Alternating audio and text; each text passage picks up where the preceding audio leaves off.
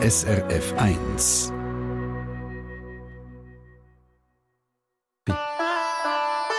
SRF 1 Die fünfte Schweiz. Schweizerinnen und Schweizer erzählen aus ihrem Leben im Ausland. Ich möchte euch scheinbar gerne Janine Käser vorstellen. Janine Käser ist 33, kommt ursprünglich aus Neuenhof im Kanton Aargau, ist als junge Frau schon ziemlich um die Welt gekommen. Sie ist ein Jahr lang quer durch Südamerika gereist, hat dann in, im Amazonas gelebt. In Honduras hat sie für eine Menschenrechtsorganisation geschafft und seit fünf Jahren lebt sie auf der Karibikinsel Curaçao die zum niederländischen Königreich gehört. Dort hat sie nämlich ihre zweite Wurzel, das heisst, ihre Mami kommt ursprünglich von dort. Und jetzt ist sie gerade zu Besuch momentan in der Schweiz. Janine Käser, guten Morgen. Guten Morgen, merci vielmals für die Einladung. Sehr, sehr gerne. Wir wollen viel von dir wissen, Janine. Ähm, ich möchte anfangen mit dem Zwischenstopp, der ja ursprünglich wäre geplant war auf dieser Karibikinsel. Warum ist es kennen geblieben? Ja, genau. Ähm, ich bin von Honduras äh, direkt auf Curaçao gegangen, weil damals bin ich ähm, in dem Projekt fertig im Dezember und habe gefunden, wenn ich jetzt im Dezember in die Schweiz komme, nach so einem intensiven Jahr, habe ich wahrscheinlich gerade eine Depression. und äh, habe dann meine Tante gefragt, ob ich zu ihr kommen einfach um kurz die Erfahrung in Honduras eigentlich verarbeiten und integrieren. Und sie hat gefunden, ja, bist willkommen. Und dann bin ich zwei Monate eigentlich einfach dort gewesen, wirklich einfach ein bisschen am Sein und am Verarbeiten. Und nach zwei Monaten habe ich aber nicht gewusst, wie weiter und wo weiter, weil ich bin ein sehr intuitiver Mensch mhm. und habe aber wie nicht gespürt, was der nächste Schritt soll sein. Und dann habe ich gefunden, komm, jetzt suchen wir einfach mal einen Job im Tourismus, so für sechs Monate, einfach Übergangslösung und dann äh, weiß ich dann schon weiter. Und dann bin ich einfach nie mehr weg. Also es war eigentlich nicht ein bewusster Entscheid, sondern einfach irgendwann ein Gespür von, irgendwie bin ich glaube angekommen. Mhm. Hat das so mit deiner Mami zu tun, von der kommt? Definitiv. Also es ist sicher ähm, so ein Zurückgehen zu den Wurzeln oder auch die Inseln halt wie auf eine ganz andere Art kennenlernen als einfach immer nur in die Ferien. Mhm. Ähm, und wirklich eintauchen ja, in die Kultur und in die Gesellschaft und in das Zuhause, wo ja auch ein Zuhause für mich immer war, aber halt auf eine ganz andere Art und Weise, weil ich doch in der Schweiz aufgewachsen bin und es doch ganz andere Kulturen sind. Mhm. Hat eine ganz andere Geschichte, die Insel. Es vorhin gesagt, Curaçao hat eine lange Kolonialgeschichte. Spanier sind gekommen, die Franzosen, Portugiesen, heute gehört es den Holländern. In der Vergangenheit war es der Sklavenumschlagplatz. Wie stark spürt man das bis heute noch? Ja, es ist definitiv noch präsent. Ähm, auf Curaçao, ich sage immer, wir haben extrem viele kleine Bubbles. Ähm, also es ist wie die Afro-Gemeinschaft ist so ein bisschen eine Bubble, dann hat es extrem viel Migration und es bleibt wie alles so ein bisschen in ihrer Bubble. Ähm, ich sehe schon, dass rein vom Trauma her, das ist ja ein riesiges Kollektivtrauma, so, so Vergangenheit. Mhm. Und das ist schon noch sichtbar und spürbar im Sinne von mit den, mit den sozialen Ungleichheiten, Zugang zu Ressourcen, Zugang zu ähm, ja, besseren Jobmöglichkeiten, dass die Afro-Gemeinschaft schon eher noch in den schlechteren Bedingungen lebt, eher ähm, ärmlich. Nicht alle, aber ähm, es ist sicher noch spürbar, ja. Mhm. Was ebenfalls herrscht, hast du gesagt, ist eine grosse Macho-Kultur. Wie mhm. stark spürst du das persönlich? Oder weit bei dir, bei Janine Käser aus Neuenhof, den anderen Wind? Ja, definitiv. Ähm, also im Vergleich zu was ich in Honduras erlebt habe, ist es äh, nicht so schlimm. Ich glaube, Honduras ist so ein bisschen das Extremste an Macho-Kultur, die ich erlebt habe. Äh, Curaçao ist recht speziell in dem Sinn, dass es eigentlich wie ein Matriarchat ist. Also die Frauen ähm, haben die Gesellschaft, also führen die Gesellschaft an und tragen die Gesellschaft auch. Und gleichzeitig ist es halt um, äh, wie sagt man, umgeben von einer Macho-Kultur. Ähm, aber doch sehr starke Frauen. Also es ist wie so ein bisschen äh, speziell, weil doch Frauen sehr stark sind und dennoch noch unter der Macho-Kultur auch leiden. Ähm, eine sehr grosse Trennung zwischen Mann und Frau. Frauen handeln eigentlich alles allein, alleinerziehend, Fulltime-Job, kommen finanziell für die Kinder auf. Ähm? Aber ich selber, ich selber als Janine, durch dass ich auch sehr zurückgezogen lebe, ähm, spüre es nicht so fest. Und es kommt sicher auch dazu, dass halt schon noch die Hautfarbe ähm, eine Rolle spielt oder mhm. einen, Einfluss hat, von wie man behandelt wird. Und ja, ich bin Mischling, bin doch auch ähm, eher hell mhm. im Vergleich zu, zu vielen Leuten und dementsprechend schon auch ein einen, einen anderen Status oder eine andere Behandlung. Mhm. Ich habe ganz am Anfang gesagt, du machst dich stark für die starken Frauen. Ähm, du bietest Workshops an und lädst zum Baden ins Meer ein. Jetzt musst du schnell sagen, was, was passiert da genau und warum ein Workshop im Meer? Genau, ähm, ja, angefangen eigentlich durch ähm, meine eigene ähm, Erfahrung oder meinen eigenen Heilungsweg, weil ich im 2020 einen ganz heftigen Autounfall hatte und das ist eigentlich so der Ausschlag gewesen, dass ich mich mega fest anfange auseinandersetzen mit dem Thema Trauma, mit dem Thema Traumaheilung und halt dadurch, ich bin Sozialwissenschaftlerin studiert und bin dann sehr tief eingetaucht in die Themen, auch zum Verstehen, wie funktioniert dann so Kollektivtrauma, was macht das mit der Gesellschaft ähm, und eben wie man individuell halt auch so viel in sich hineinträgt, im Unterbewusstsein trägt und eben auch im Körper trägt. Und aufgrund von dem eigentlich Selbststudium fast über zwei Jahre und eben auch das Anwenden von dem, was ich gelernt habe bei mir selber, ähm, habe ich gemerkt, so, nein, ich wollte das Wissen rausbringen und habe dann angefangen, so Kurse und Workshops anzubieten und dort aber dann wie auch gemerkt, ähm, da sind so tiefe Traumen um und das sitzt so tief im Nervensystem, schlussendlich ist das ja im Körper auch gespeichert, dass es wie über den Kopf eigentlich fast nicht möglich ist. Und für mich halt das Meer, ich bin auch Freitaucherin und für mich das Meer ist eigentlich immer so ein, ein Heilungsort und auch ein Kraftort gewesen. Und dann ist das so ein langsamer Übergang gewesen, eigentlich von diesen Kursen halt mehr mental hin zu gehen wir ins Meer und arbeiten eben nur noch über den Körper. Ähm, Plus ist das dann in Verbindung mit der Kunst, mit Unterwasserfotografie und wo ich jetzt eigentlich ein, äh, zwei Angebote habe. Das eine ist ähm, das Unterwasser-Fotoshooting mit dem Titel You are a piece of art, also du bist ein Kunstwerk. Oh, schön. Wo ich, wo ich mit den Frauen ins Wasser gegangen und halt eben zuerst mal einfach mit dem Körper und mit dem Schnaufen und die Verbindung zum Körper und dann ins Wasser und sich eben auch vom Wasser tragen lassen. Das könnte halt wenig die Kontrolle komplett loslassen und eben auch die Spannung im Körper loslassen und wie sich übergeben dem Wasser oder dem tragenden Element. Ist das nicht je nachdem noch ein sehr emotionaler Moment, wenn, eine Frau wirklich wenn da plötzlich alle Schranken brechen? Ja, ähm, es ist wie, durch dass wir halt nicht so fest mit dem Kopf arbeiten, ist wie, also es hat oft Frauen, oder oft, es hat schon Frauen gegeben, die dann auch im Wasser wirklich die Emotionen einfach freikommen, also das mhm. Brüllen. Ähm, aber gar nicht so fest in Verbindung mit einer Geschichte oder mit, oder mit das ist mir passiert und das ist mir passiert, sondern mehr einfach, es kommt einfach etwas los. Mhm. Ähm, und dann, wenn es die Fotos überkommen, ist es natürlich dann nochmal schon ein sehr emotionaler Moment, aber mehr ähm, von, einem, von einem sehr power, also sie fühlen sich sehr empowered oder sehr stark, weil mhm. die meisten Frauen, die kommen, haben noch nie in ihrem Leben geschnorchelt oder das letzte Mal geschnorchelt, als sie ein Kind waren. Und ich führe sie halt einfach daran her, zum Trauen abzutauchen. Und es ist, es ist für mich jedes Mal unglaublich, wie die Frauen für mich einfach so zu Meerjungfrauen werden und sich im Wasser so intuitiv und so natürlich bewegen. Ähm, und wenn sie dann die Fotos überkommen, ist das für die meisten schon nochmal so, ja, und so ein gewisser Stolz auch, oder? Und so, dass ich habe etwas gemacht wo wo eigentlich mir Angst macht. Mhm. Und ich habe es geschafft und, ich, und sich selber halt wie gesehen und wie schön und elegant ähm, sie halt sind. Sehr beeindruckend. Erstens, was du machst und wie du das Ganze da beschreibst.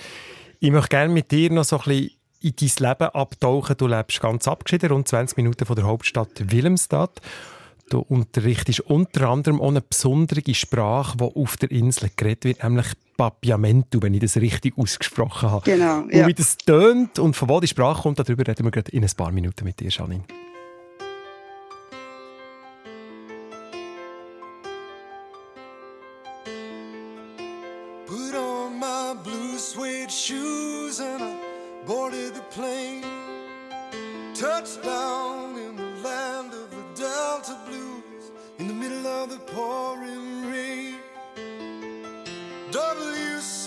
W.C.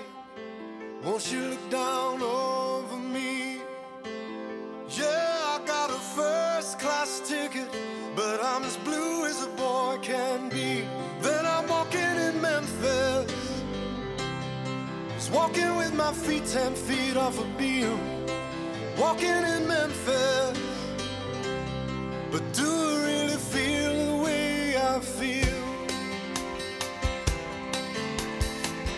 Saw the ghost of Elvis on Union Avenue. Followed him up to the gates of Graceland, and I watched him walk right through. Now security they did not see him. They just hovered around his tomb. But there's a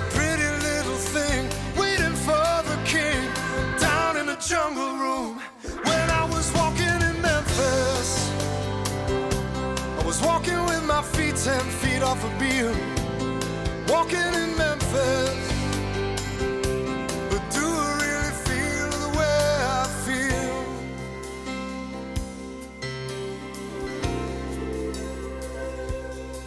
They've got catfish on the table.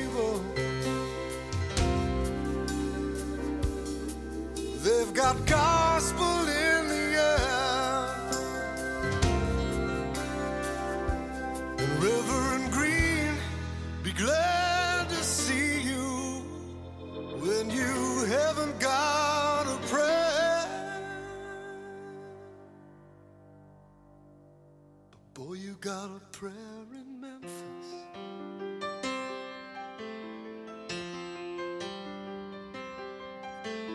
Now Muriel plays piano every Friday at the Hollywood.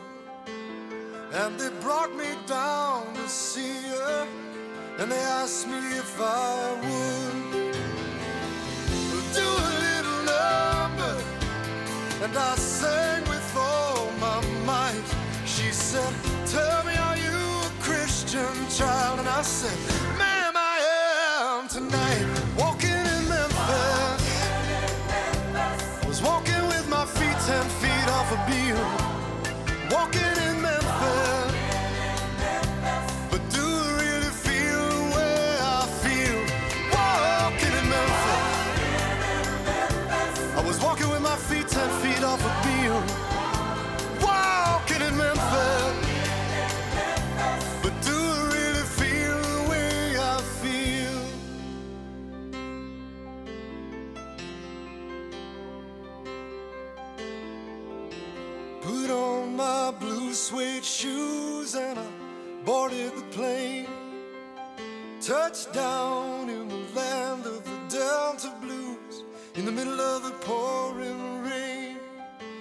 Touchdown in the land of the Delta Blues. In the middle of the pouring